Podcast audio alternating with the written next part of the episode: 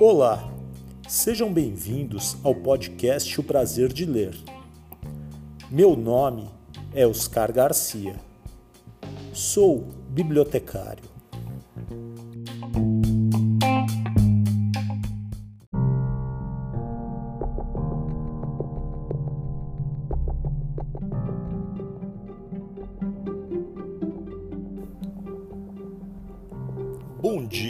Você ouve o podcast de dia. Boa tarde se você ouve este podcast à tarde.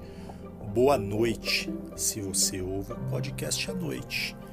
E boa sorte se você está ouvindo este podcast de madrugada.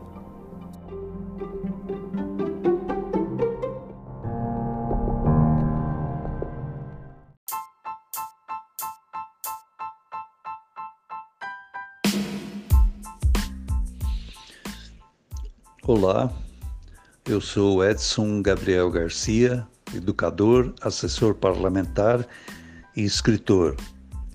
Você está ouvindo e certamente curtindo o podcast O Prazer de Ler com o craque da leitura, Oscar Garcia. Abraço!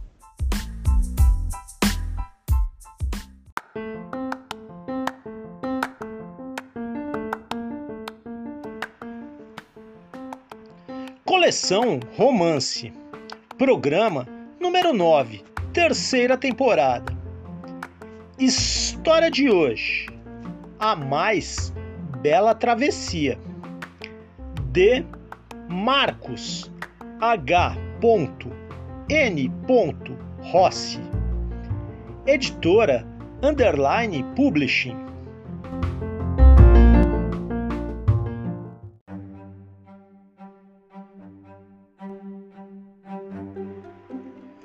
História de hoje: A mais bela travessia. Lapio bela traversata. De Marcos H. N. Rossi. Editora Underline Publishing. Iremos ler o primeiro capítulo da obra.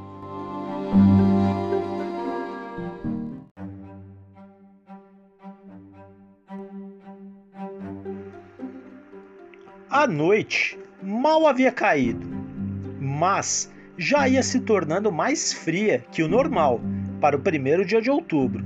A lua cheia iluminava toda a serra, fazendo com que a tarefa de se esconder ficasse um pouco mais difícil para Mateu. Era preciso encontrar abrigo e encontrá-lo rapidamente. O ruído de tiroteios à distância ia pouco a pouco se espaçando mas deixava bem claro que ele ainda corria grave perigo. Certificando-se de que realmente estava sozinho e de que as tropas inimigas o haviam perdido de vista, decidiu-se por voltar a caminhar. Checou mais uma vez seu cantil e viu que seu suprimento de água ia ficando cada vez mais escasso, o que o levou a postergar o gole que queria tomar naquele momento. Com muito esforço, pôs-se de pé e o ferimento em sua coxa direita logo tratou de avisá-lo de que iria fazer o objetivo de encontrar abrigo para a noite ainda mais difícil. Por sorte, a bala que o atingira de raspão naquela manhã não havia causado grande sangramento. Porém, a dor vinha se intensificando a cada momento.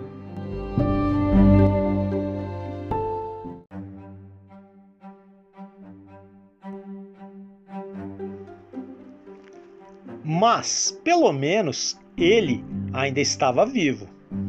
Seu pelotão, no entanto, não havia tido a mesma sorte. O ataque das tropas mineiras que representavam o governo provisório de Getúlio Vargas os havia tomado totalmente de surpresa. A sensação era de que todo o exército de São Paulo estava batendo em retirada. E a causa constitucionalista se via mais e mais perdida. O importante agora era sobreviver. Mateu endireitou o corpo, colocou sua arma já sem munição no ombro esquerdo e recolheu a matraca no chão. Ponderou por um momento se deveria ou não carregar aqueles 5 quilos de peso extra, mas ao pensar que já não tinha com que atirar, lembrou-se que o propósito de carregar aquele aparato era justamente o de emitir o som de uma metralhadora, dando a ilusão de tiros ao exército inimigo, na eventual falta de munição. Algo que ocorria com uma indesejada frequência com o despreparado exército paulista. Isso seria provavelmente a única coisa que ainda poderia salvar sua vida, no caso de ser atacado, e por isso decidiu-se em favor do esforço. Com dificuldade, ele saiu de trás da árvore que o protegia, pôs-se em movimento e deu-se conta de que, ao mesmo tempo em que o luar o expunha, também viabilizava sua caminhada. Se não fosse por ele, não teria a mínima ideia de onde estaria.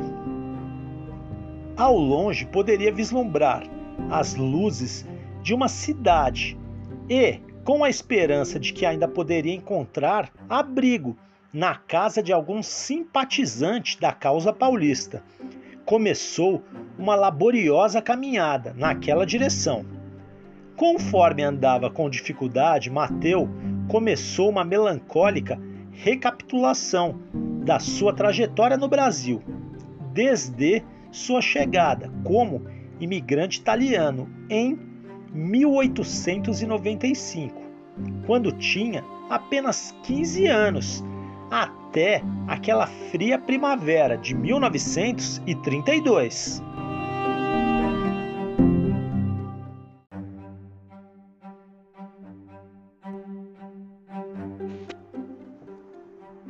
E que aventura havia sido! E lhe parecia algo irônico que, como muitos outros imigrantes, havia abandonado a miséria na sua terra natal para envolver-se em uma guerra civil no país que havia adotado. Ponderou por um momento a decisão de juntar-se às forças públicas da cidade de São Paulo para ganhar a vida, depois de ter abandonado a fazenda de café, onde havia trabalhado por tantos anos. Na força pública, havia finalmente se estabilizado e feito carreira, mas jamais imaginava que iria se envolver numa guerra e muito menos tornar-se sargento e chefe de pelotão. Sentia-se dolorido física e emocionalmente, pois, além do tiro de raspão na perna, sentia-se responsável por seu grupo de seguidores. Mas, naquela altura da guerra, a desinformação era geral e seus superiores lhe deram todo tipo de ordens desencontradas, deixando-os perdidos nas serras, sem comida e com pouca munição. Ao serem atacados, houve muito pouco que ele pudesse fazer por aqueles soldados e voluntários, mal treinados e mal nutridos. São Paulo havia se atirado numa guerra sem a devida preparação, com excesso de otimismo, confiando no apoio de outros estados contra a ditadura de Getúlio. Mas tal apoio nunca se concretizou.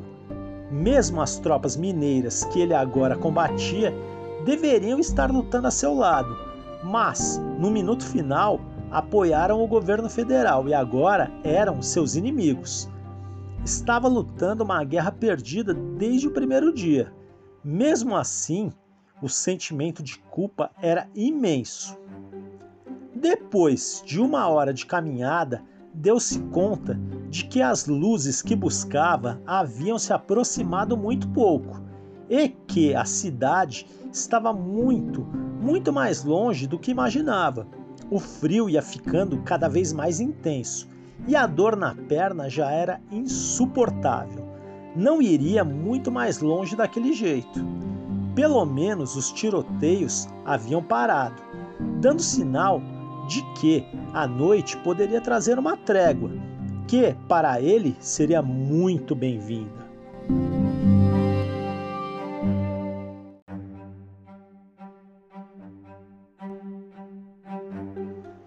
Ao chegar ao cume de um morro, olhou para seu lado esquerdo e viu várias fogueiras ao longe, que rapidamente atribuiu às tropas de Minas Gerais. Para lá não poderia ir.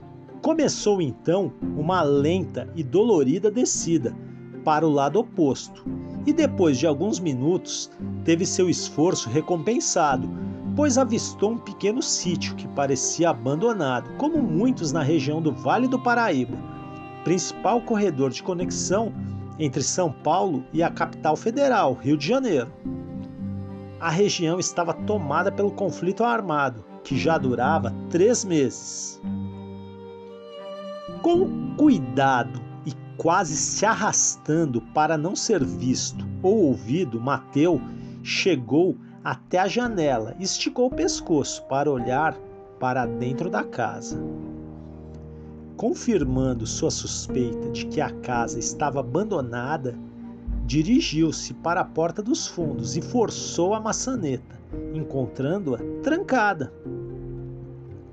Decidiu tentar então a janela da cozinha e, para sua surpresa, esta não ofereceu resistência, abrindo-se com facilidade.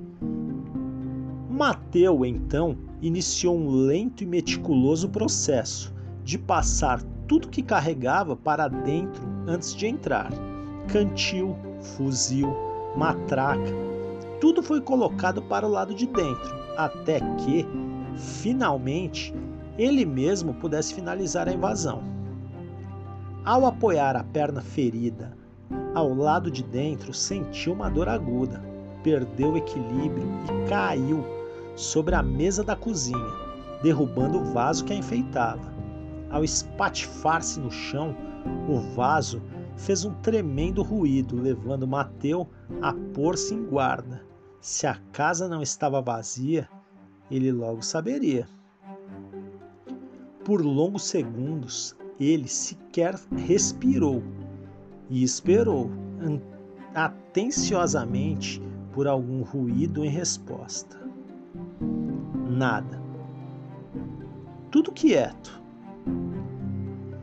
Ele realmente estava sozinho. Mais tranquilo, passou a buscar algo de comer, mas não encontrou absolutamente nada. Quem quer que houvesse habitado aquela aconchegante casa tinha levado consigo tudo que podia, mas a torneira da pia da cozinha ainda vertia água. Ah, pelo menos a sede ele podia matar.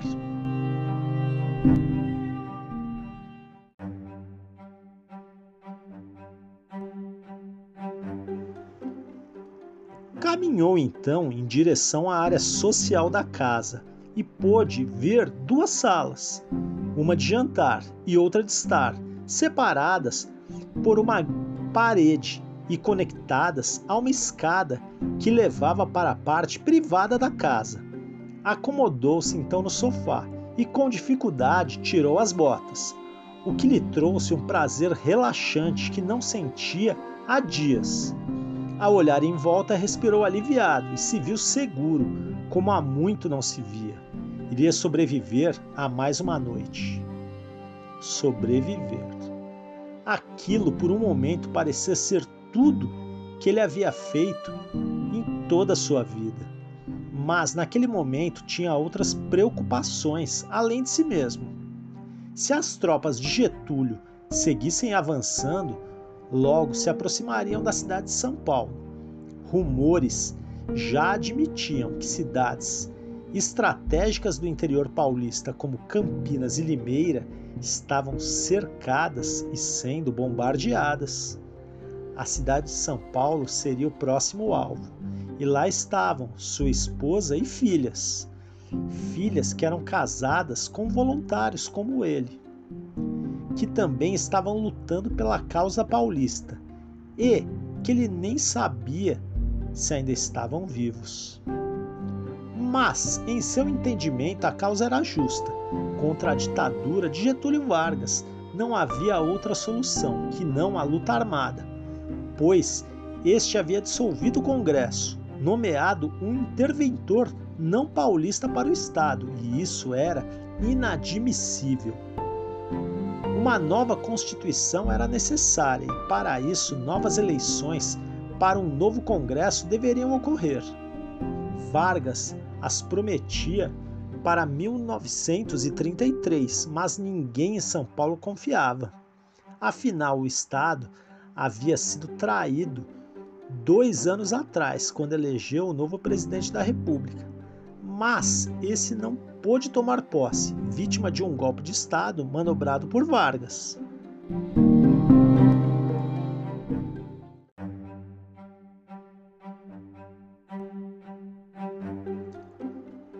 Com pensamentos cheios de revolta, antes de adormecer, pensou: um dia esse país há de ser livre das ditaduras e golpes, e por esse futuro seguirei lutando.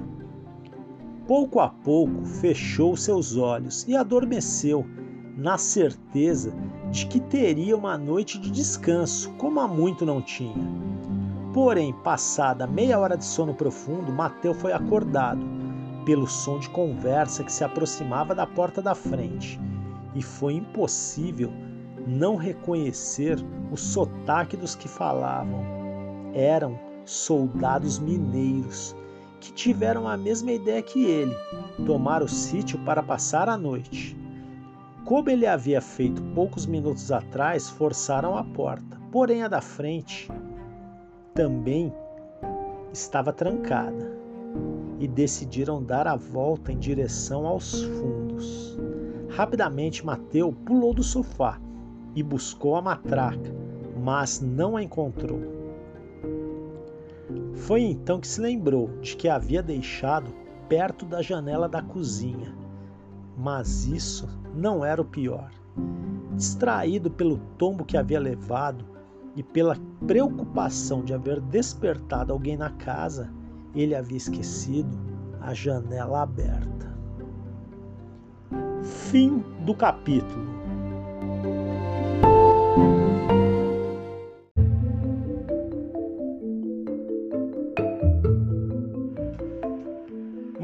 Marcos Rossi conta de onde veio a inspiração para escrever a mais bela travessia.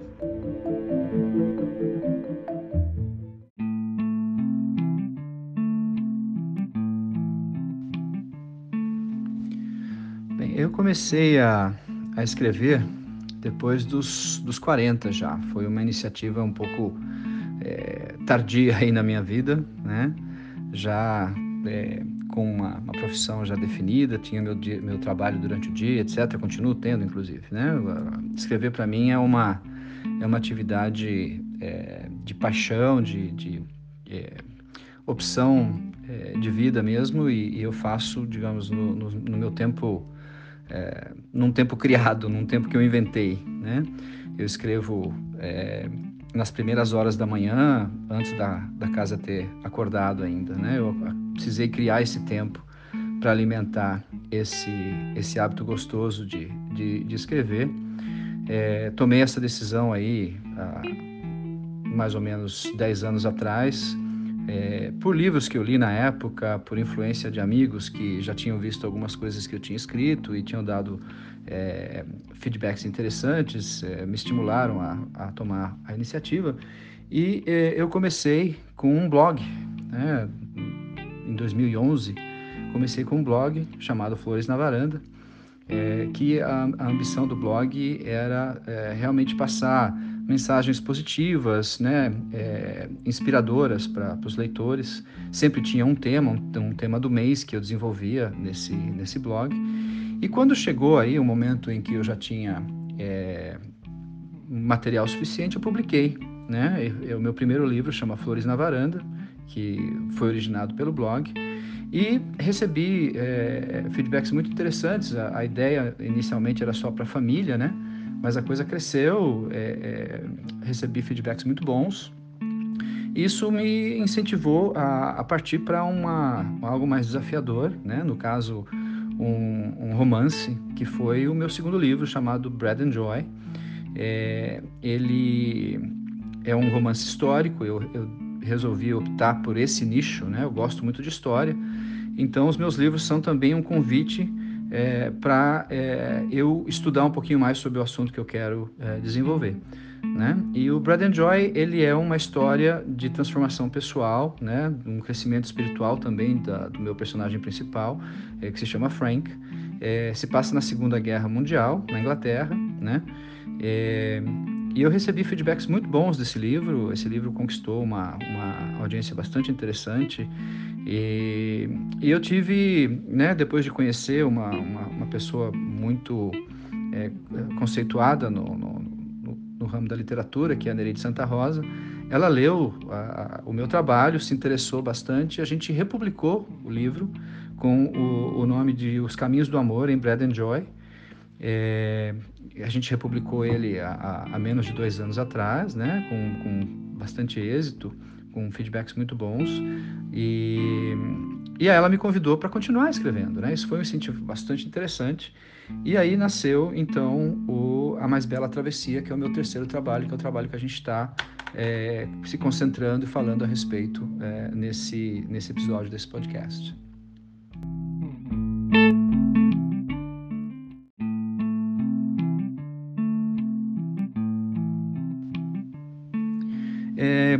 Mencionado, né, eu gosto realmente de escrever é, cedinho, né, eu acordo 5 da manhã, faço as minhas orações, a minha meditação e, e aí já embarco na, na minha jornada né, de, de escrever. Antes que a casa acorde, antes que os barulhos comecem, né, os ruídos comecem, a agitação comece, é, é quando eu tenho aí o ambiente propício para criar, né? Antes de escrever um dos meus romances históricos, eu procuro pesquisar sobre aquele tema, sobre aquele assunto é, na internet, busco livros, é, até testemunhos de pessoas que, que conhecem é, mais aquele determinado assunto ou, ou, ou, geografia, né? E tudo isso já vai me dando munição, já vai me dando assunto, já vai me dando ideias para desenvolver o trabalho, né? Depois eu crio a, a, trajetória do personagem principal, né? E faço um esboço aí, é, um passo a passo, né? De como seria a, a, história. E só depois de tudo isso que eu realmente começo a escrever. Eu pesquiso nomes, eu pesquiso a geografia do local, etc. É, é, dou característica para os personagens. E aí é que eu começo a, a jornada de, de realmente é, escrever, né? E como eu tenho tempo limitado, né? Todas as manhãs o meu objetivo é sempre escrever uma folha de Word por dia, tá? Ou seja, se eu conseguir manter essa média, eu consigo manter um ritmo bom de desenvolvimento do, do trabalho e é, pouco a pouco vai, vai tomando forma, vai tomando cara e, e até que finalmente chega no trabalho final. E aí tem todo o trabalho de revisão, de ler novamente, né, ir corrigindo a, a, os erros gramaticais, é, é, até que a, coisa fica, digamos assim, num formato final que a gente pode submeter para apreciação da, das editoras. Né? E eu costumo escrever tanto em português como em inglês. Se eu tiver a condição de fazer a tradução eu mesmo, eu faço. No caso do Brad Joy, eu, eu, eu acabei contratando o serviço de uma tradutora e ainda estou para para fazer a tradução do A Mais Bela Travessia, um trabalho recente, foi publicado há, há poucos meses, né? E é, o próximo passo seria fazer a tradução dele para o inglês e publicá-lo aqui nos Estados Unidos também. Né? Quer dizer, a versão em português ela está publicada aqui nos Estados Unidos para o público brasileiro daqui.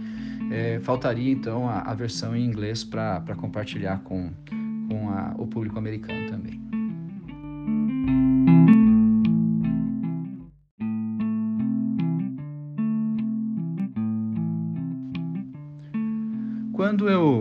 Decidi escrever o, o, terceiro livro, né, a, a Mais Bela Travessia, é, eu fiquei em dúvida, né? Eu, eu, queria muito escrever sobre a imigração italiana. Eu tinha muitos depoimentos de, de é, parentes meus, né, tias, avós, etc., de, de pessoas que é, não imigraram eles mesmos, mas eram descendentes de, diretos dos imigrantes, né?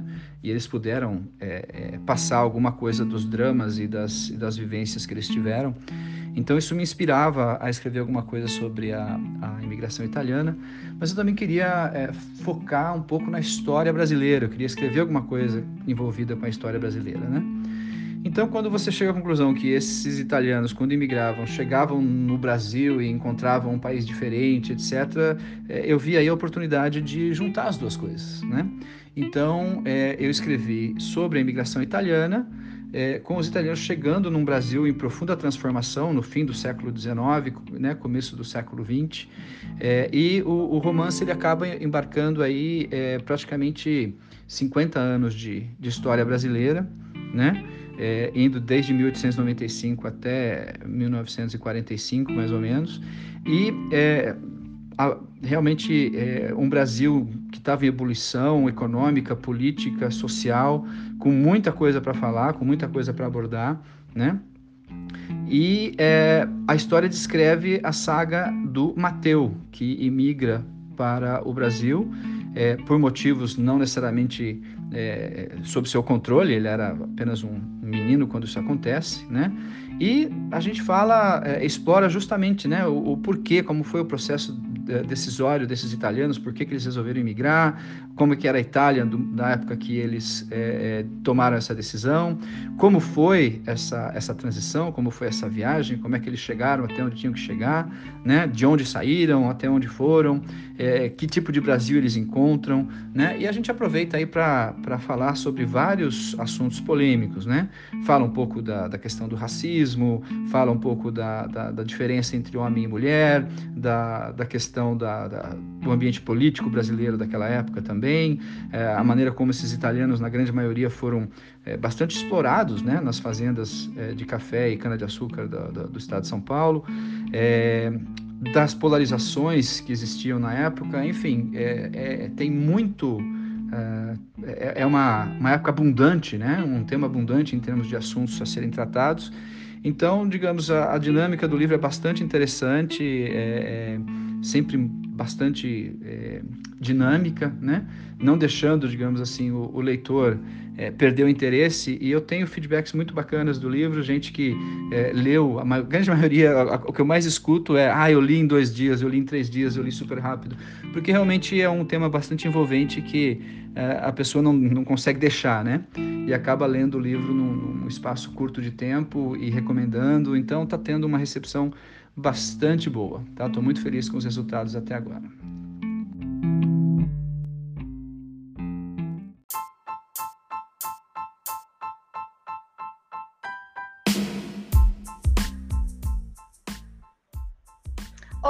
Meu nome é Renata Cristo, sou mestre em educação e professora de língua portuguesa da Rede SESI São Paulo. Vem comigo ouvir o podcast O Prazer de Ler com o querido Oscar Garcia.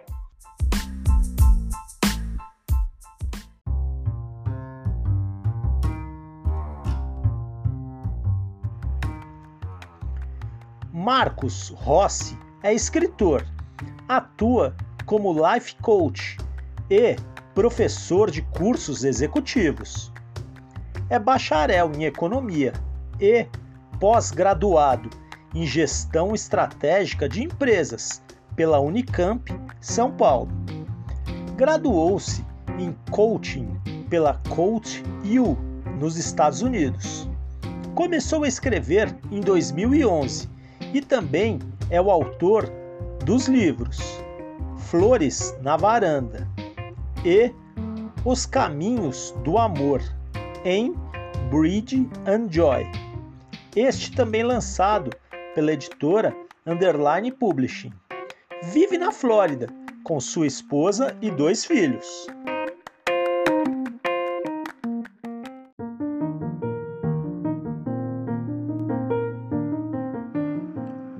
O episódio de hoje é dedicado a Rafael Martinelli, historiador, professor, coordenador pedagógico e apaixonado por livros.